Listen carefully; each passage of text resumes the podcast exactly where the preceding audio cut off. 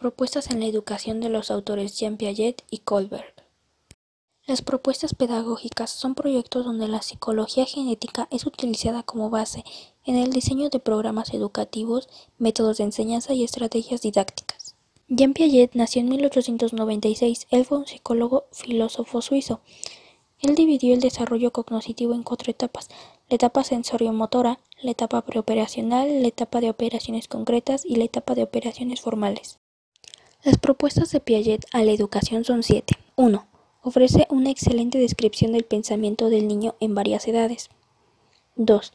Conserva las suposiciones básicas que el desarrollo es cualitativo y gradual. 3. El niño debe construir activamente el conocimiento. 4. Los educadores deben ayudar al niño a aprender a aprender. 5. Las actividades de aprendizaje deben de adecuarse al nivel de desarrollo conceptual. 6. La interacción con los compañeros contribuye al desarrollo cognitivo. Y 7. La función del profesor es de organizador, colaborador, estimulador y guía en el proceso del aprendizaje. Lawrence Kohlberg nació en octubre de 1927. Él desarrolló la teoría del desarrollo moral, la cual tiene tres niveles, donde se expresan las diferencias sustanciales que se dan en el modo de razonar de alguien a medida que va creciendo y aprendiendo.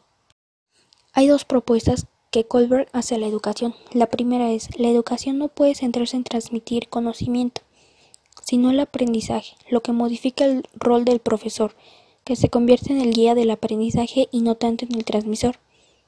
Eso es para que el alumno utilice más el diálogo y la reflexión.